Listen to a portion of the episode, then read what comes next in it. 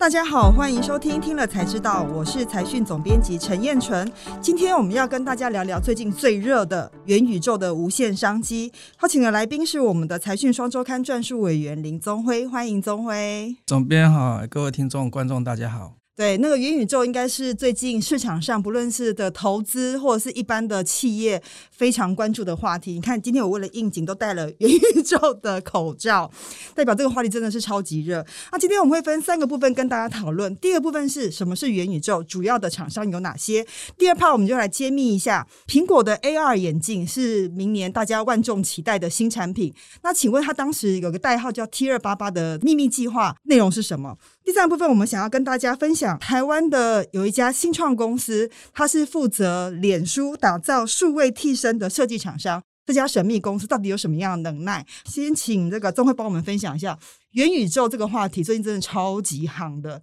那主要厂商比较知道的就是像脸书，它改成 Metaverse 这个名字。那其实还有很多的重要的 player 有谁？钟辉先帮我们简单介绍一下。脸书它要打造元宇宙，最主要是因为它在整个社群网络的经营上面是遭遇到一定的困难。比如说，它在过去几年当中，它的年轻的那些使用者一直的在减少。然后，它虽然说账面上有将近三十亿个使用人口，但是可以发现说，最近其实有很多那种僵尸账号。所以，他想要透过元宇宙这个议题去。抓住真正的人，然后去引入真正的那个金流，或者是说你整个商业模式到他的网络里面去。那同时，他也要扩充他的云端服务，或者是说他的很多的，包括说硬体的销售。而我们知道说，最近它也要开设实体商店，这对一家软体公司来说是一个蛮神奇的事情啊。因为我们知道，脸书它下面有一家叫做 Oculus 的 VR 眼镜的公司，然后它其实是卖得非常好，最主要是因为它是很便宜啊。另外一个就是它跟 Steam 或者是其他那种 PC 的平台其实是捆绑得很紧，然后算是说资源的那个应用是很多的，所以因为这样子，它的市占高达将近八成。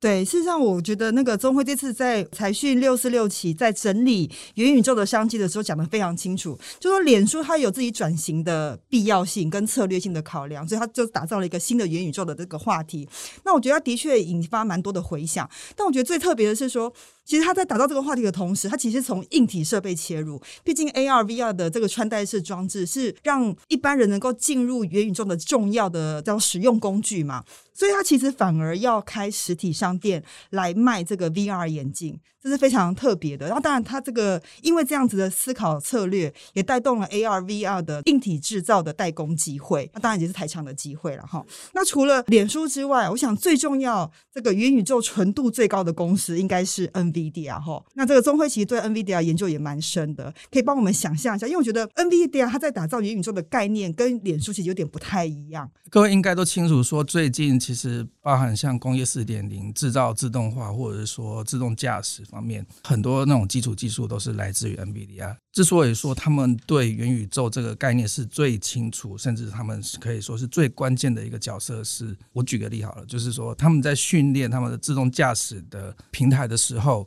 是真正去创造了一个开车的环境，然后把各种状况放到这个虚拟环境里面，然后让车子自己开。透过这样子的虚拟环境去训练，这个东西就其实就是一个具体而为的一个元宇宙的概念。然后另外一个就是说，包含脸书，甚至说微软或者是将来 Amazon，他们要进入元宇宙，他们都需要去扩增，或者是说去投资他们的一些硬体设备，因为元宇宙包含很多商业模式、金流或者什么很多的其里里扣扣的东西，它必须要有很强大的那个云端的运算能力。现在最主要提供。云端运算能力，甚至 AI 加速性能，最主要的那个供应商就是 NVIDIA，所以这个对他来说是一个水到渠成，甚至说非他不行的一个呃营收来源这样子。对，我因为我看很多人在介绍 NVIDIA 跟这个脸书，他们在切入元宇宙的不同的思考逻辑是，刚刚其实宗辉有提到，它是在一个完全拟真。因为我们看脸书在介绍的时候，它比较像是卡通感强一点的，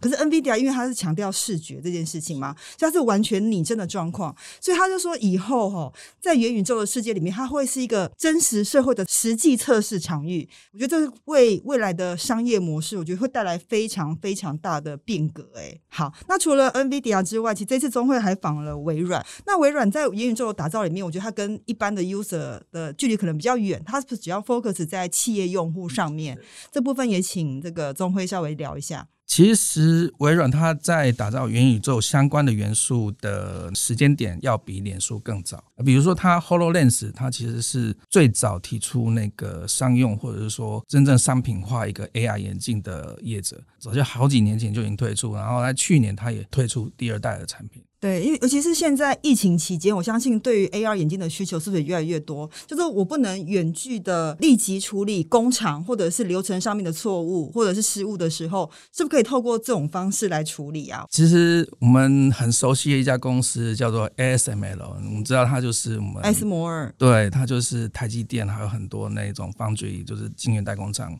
呃机台的唯一来源。它导入 HoloLens 这个 AR 眼镜的时间点是非常早的，然后。透过这个 AR 眼镜，其实它帮忙 S M L 解决了过去两年在疫情你没有办法旅行，然后到现场去协助客户解决问题的状况。只要有这个 AR 眼镜，你可以就是在你的 AR 眼镜旁边看到一个真实的人物的替身，指出你这个问题是出在哪里，然后他就会帮你去进行解决动作。哇，这所以这个真的是有无限的可能。好，接下来我们进入第二个部分。其实大家最万众瞩目，就是最期待明年苹果的 AR 眼镜哈。其实苹果的 AR 眼镜，他们是有发下好语，希望在十年内取代 iPhone。到底他们是怎么做的？然后他们到底布局有多深？这个请宗慧帮我们讲一下。如果我们从几个方向来看苹果对 AR 的布局的话，我们可以发现说，它从二零零八年开始到现在，AR 相关的技术专利方面已经有超过九百项的专利。然后另外一个就是说，它从二零一三年就是一直在并购那些拥有 AR 软体或硬体技术的新创公司，可以透过这些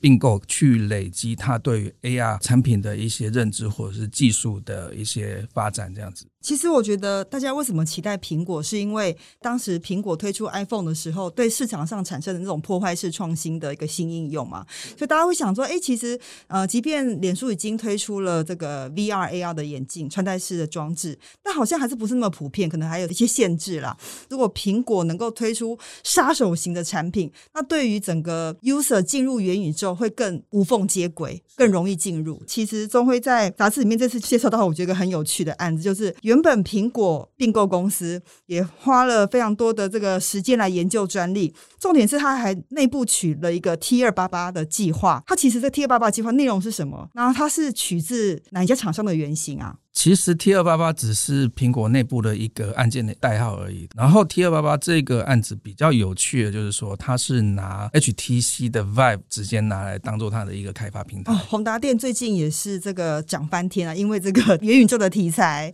所以他也是拿宏达电的产品作为它的原型开发的基础。哦呃。对对对，然后根据就是之前的一家媒体的爆料的话，其实它明年会推出的 AR 产品的话，会是属于 AR 加 VR 的概念，而且会偏向于那种封闭式的，而不是我们可能以为的那种眼镜式的那种 AR 产品。哦，听起来蛮酷的哈，但是现在因为市场上充满非常多的猜测嘛，因为大家都没有看到，所以市场上有很多想象中的原型，还有包括价格，所以它在价格方面是走高价呢，还是走低价？这个有点市场讯息可以跟大家分享吗？呃，其实依照那个爆料的内容来看的话，明年它可能会先推那款 AR 加 VR 的产品，然后价格可能会比较高，有可能到八万块台币以上。之所以大家会这么热烈讨论，是因为听说 Apple 已经真正下单了啦。不然的话，之前这个 AR 眼镜大概也是讲了好多年，对，都一直想狼来了，狼来了，都一直没有看到。对的，每年都讲，然后每年都被都都让人家失望这样子。好，所以我们就非常期待明年的苹果 AR 眼镜啦。接下来我们想要谈一下，台湾有一家新创公司，不要看它小小的，可是它呃是脸书的合作厂商，它负责的就是打造脸书的数位替身。这个部分也想请这个宗辉帮我们聊一下，请问它到底是做什么的呢？这家启云公司，它其实是一个，你要说它是一家那种 AR 公司也可以，然后你要说它是一个滤镜的设计公司也可以。它其实目前最主要的那个业务内容就是设计。脸书或者是 IG 上面可以看到合成的滤镜哦，这个都是我们台湾公司做的哦。有一半的滤镜是这家公司做的。做这些滤镜的话，其实你有一些关键的技术，你要掌握到很精确。对奇云来说，它其实它大部分的那个员工其实都是出自于美术科班出身，然后透过这样子的能力，它其实帮助呃脸书去解决了很多应用上面的问题。员工的平均年龄，我看的文章里面写的也非常年轻哎。呃，对。当初去做这个访谈的时候，有看到就是他们员工其实大部分都是二十几岁而已，所以这个行业真的是年轻人的行业，他们才会对这个未来的世界有些想象。那这次中辉访到这个董事长叫做邱立全啊，那我想一个新创公司要打入脸书供应链，一定非常不简单。他是一开始就进去了吗？还是说他其实也经过一些转折跟转型？他其实一开始的客户还是以台厂为主嘛，然后后来因为他的技术其实有逐渐跳出来被大家看到，所以他也逐渐拿到了一些国外的客户。然后脸书的话，其实前几年拿到那个订单，就是说那时候其实脸书它也算是只是一个征选的动作，它也没有说抱很大期待。但是奇云他们拿出来的成本，其实真的是有让脸书 shock 到，然后也有觉得说做出来的东西其实是符合我们的需求。然后后来就是在元宇宙，奇云就变成是上他们就是脸书的一个很重要的合作伙伴这样。哦，这样子，所以他等于是跟着脸书一起。转型的概念啦，哈，好，那所以我想，他既然是合作伙伴，他是不是对于这个脸书转型应该有他自己的观察，哈？那这个邱董他怎么看这件事情啊？第一个。脸书它的整个市值的话，其实卡在五千多万美元，它一直上不去。对脸书来讲，它一直没有办法真的把那个公司的那个规模往上扩增，所以他们其实也是一直在尝试说呃新的服务或者新的那个内容的方向。然后元宇宙其实算是他们想要抓的一个救命稻草嘛，把所有的那种可能的线上服务把它整合进来，变成一个入口网站，甚至是一个平台。所以它有点像是脸书变成立体版。就是以前大家看的是讯息，现在变立体版的社群的方式在做，所以邱董是蛮看好他这个脸书这样的转型吗？他其实是会觉得说，脸书有这样子的一个愿景的话，对脸书未来经营其实是一种一件好事。对啦，就是说，或许大家会觉得说，这个元宇宙是脸书的救命稻草，但它的确也为整个市场开了一个新的契机。对，所以其实元宇宙或许很多软硬体的相关配套，就现在来看还有很多技术需要突破，